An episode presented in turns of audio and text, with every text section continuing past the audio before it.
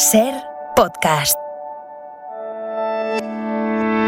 Esto es Acontece que no es poco, y yo soy Nieves con Costrina, la que te lo cuenta en cuanto te descuides.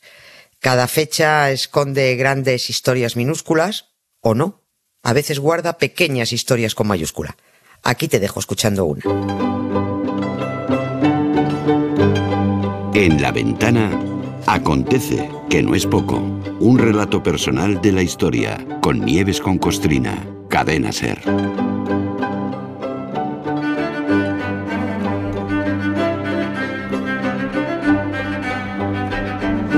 Allá vamos, Nieves, buenas tardes. Hola, bueno, ¿Qué allá tal? vamos. Uf, vaya, ahora dejamos atrás. Ahora Sí, la cosa, ahora la cosa pinta diferente, ¿eh? esto pinta Sí. más serio y, y bastante más grave porque, vamos a ver, en la lista de, de calamidades que provoca cualquier guerra, eh, hoy nos ocupamos del tema de los prisioneros, ¿no? Los soldados de uno de los bandos que caen en manos del enemigo y que aunque existan normas internacionales para proteger sus derechos, pues nunca saben lo que les puede ocurrir, ¿no? Eh, Eso digamos que a ver, tendría una lógica en clave militar, ¿no? A los que no matas, pues los encierras. Vale, bien. Pero este mundo de los campos de concentración tiene algunos episodios históricos que ponen los pelos de punta. Y hoy recordamos dos muy bestias, pero muchísimo, y con solo unos años de diferencia. Así es. Y además coinciden, es que coinciden los dos en el, en el calendario, ¿no? Coinciden dos acontecidos Sí. iguales, aunque, bueno, pues que se dieron, como dices, con nueve años de diferencia entre uno y otro y en distintos continentes. Y los dos hablan de lo defectuoso que es el género humano, ¿no? Hablamos de la creación de los dos primeros campos de concentración en Alemania y en Estados Unidos. El 21 de marzo de 1933, la Alemania gobernada por la ultraderecha, la Alemania nazi, abrió su primer campo de concentración, Dachau. Lo inauguró Himmler, por supuesto. En la entrada ponía una frase muy bonita que luego pusieron en otros campos, les gustó eso de el trabajo libera. ¿no? A que liberaba sobre todo que no salía vivo. ¿no? Aquel campo de Dachau sirvió para que los alemanes encerraran a alemanes, que esto es muy grande, ¿no? Y luego tenemos por otro lado a los yanquis, que también un 21 de marzo, pero nueve años después, en 1942, estrenaron su propio campo de concentración creado por estadounidenses para encerrar a estadounidenses. En los dos casos, nazis y yanquis, que suelen ser gentes que se tienen en alta estima, oyes, pues con una moral ahí superlativa, eh, estaban recluyendo a los propios compatriotas, no porque fueran delincuentes ni porque hubieran quebrantado alguna ley. En el caso alemán fueron a por compatriotas de distinta ideología y en el caso estadounidense no hubo más argumento que la apariencia física para concentrar en campos a compatriotas que tenían los ojos rasgados, ¿no? Parecían japoneses, pero oye, resulta que no, que eran americanos.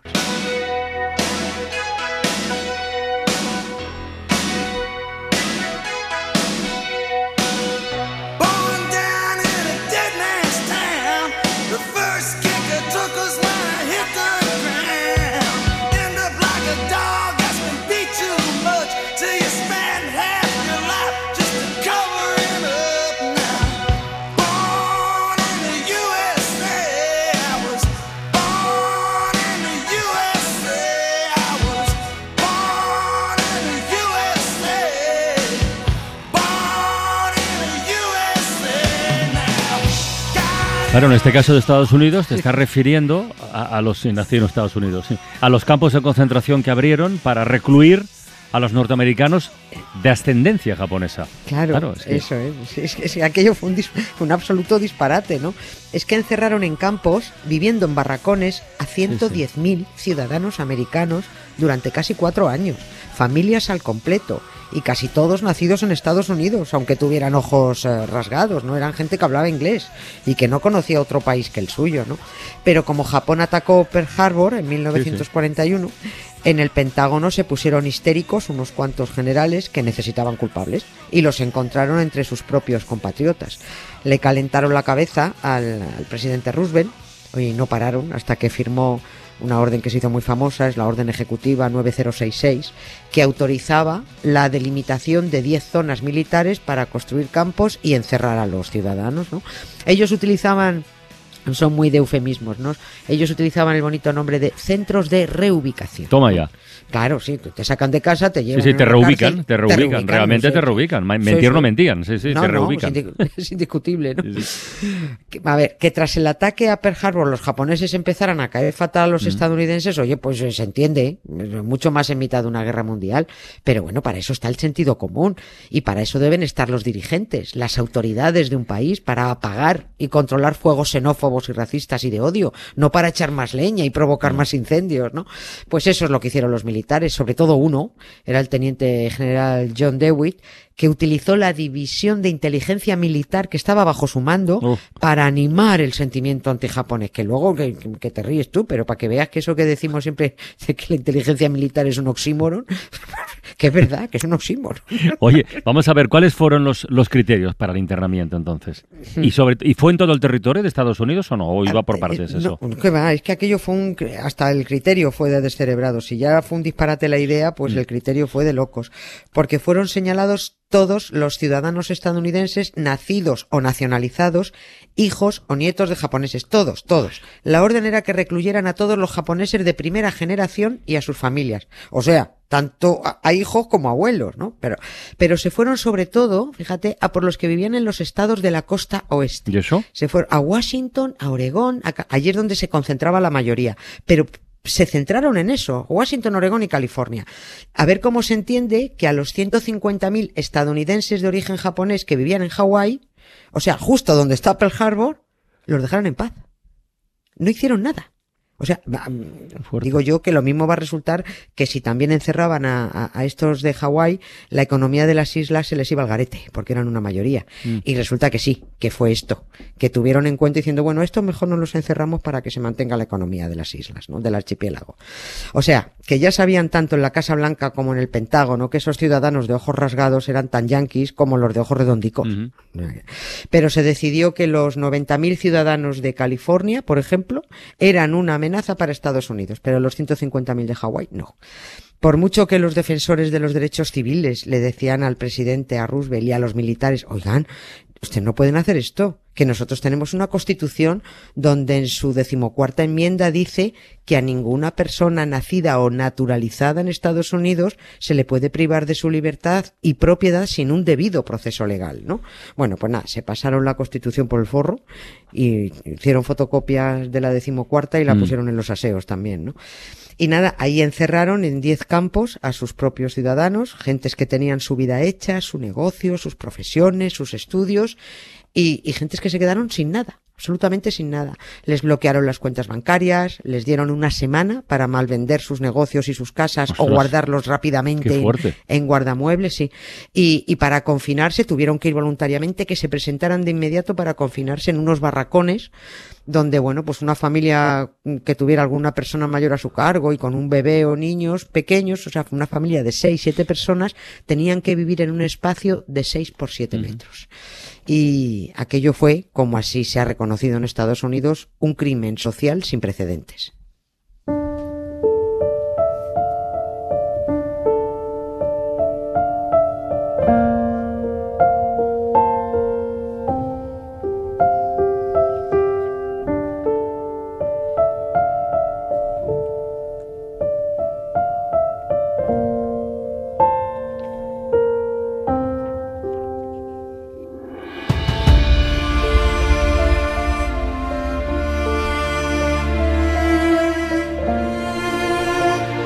Estoy intentando digerir la barrabasada esta que nos acabas de contar. Tremendo, fue tremendo. Yo algo, algo, algo sabía, pero vamos, las cifras que has dado, los criterios, este destacamento o división de inteligencia militar, Sí. en fin, y cuando dices que, que Estados Unidos ha reconocido un crimen social sin precedentes, decías, Sí. bueno, ¿han hecho algo las autoridades? ¿Han hecho un ejercicio de, de memoria histórica? ¿Que decir, han reparado algo?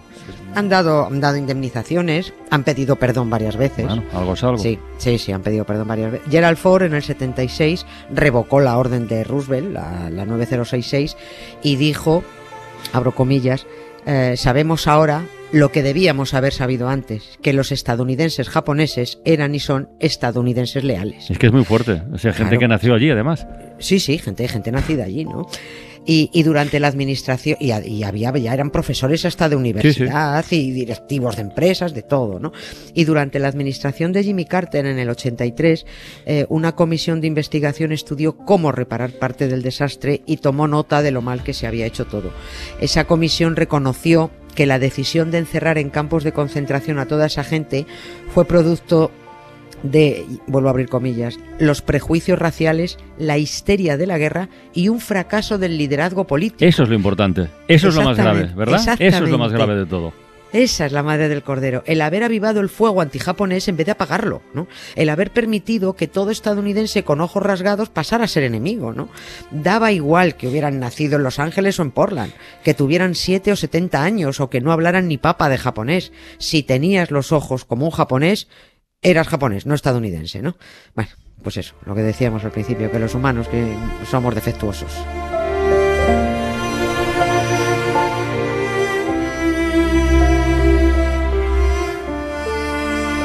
Oye, Nieves, y el otro campo que has mencionado, que también se, se- se estrenó, se inauguró eh, un, Sí. un 21 de marzo, el, el de Dachau o Dachau. Sí, sí. Dachau, ¿no? Ese, Dachau. Sí, Da- Dachau. Bueno, Dachau, da- bueno, el- para nosotros Dachau. Ese, sí, los, ale- Dachau. los alemanes dicen Dachau, pero ni siquiera lo Fue- decimos fue el como primer campo nazi, ¿no ese? El primero, el primero, Mm. el primer campo nazi.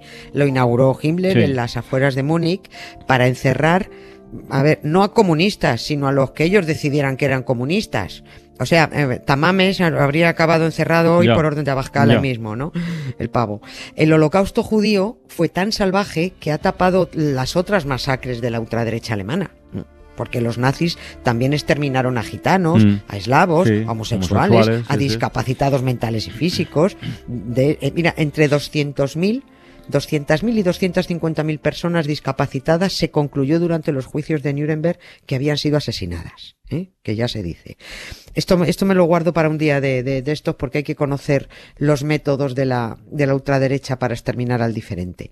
Ah, mira, ahí sí que no, no, ahí les gusta mucho la eutanasia, ¿están de acuerdo con la eutanasia? El y aborto, la ¿eh? Sí, el aborto, la esterilización forzosa, ahí están totalmente de acuerdo. Cuando se trata de asesinar al diferente les parece estupendo, ¿no?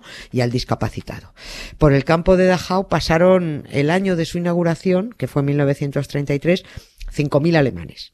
Y hacía solo dos meses que Hitler había sido nombrado canciller, solo dos meses. Todos los detenidos lo fueron de forma absolutamente arbitraria, por supuesto, sin más acusación que la de comunista.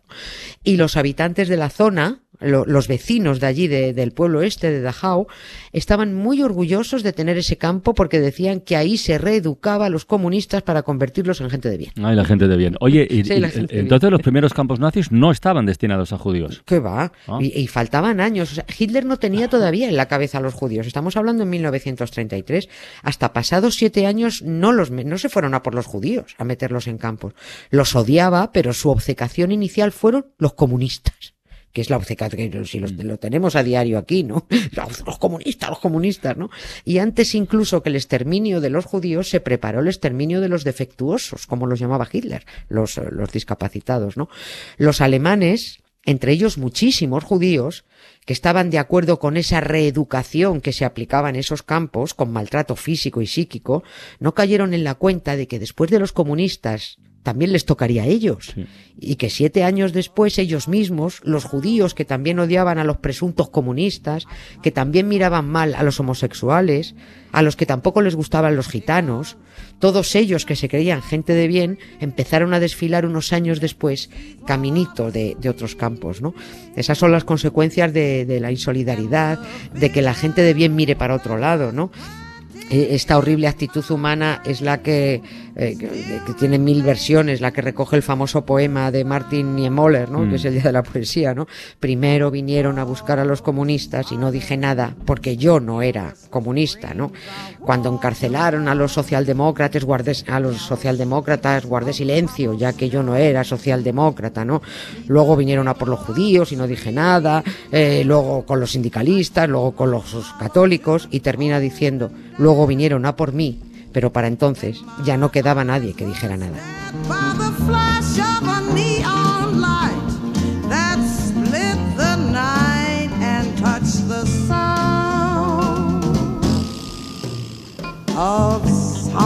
Los sonidos del silencio. Nieves, esta mañana, un beso muy grande. Hasta mañana, gracias Carlos.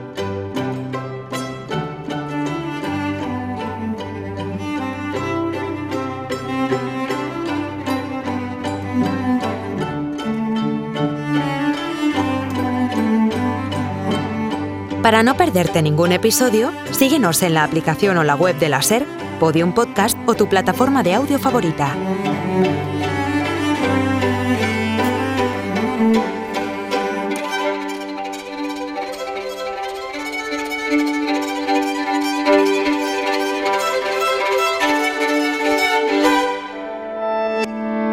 Cadena Ser. La radio.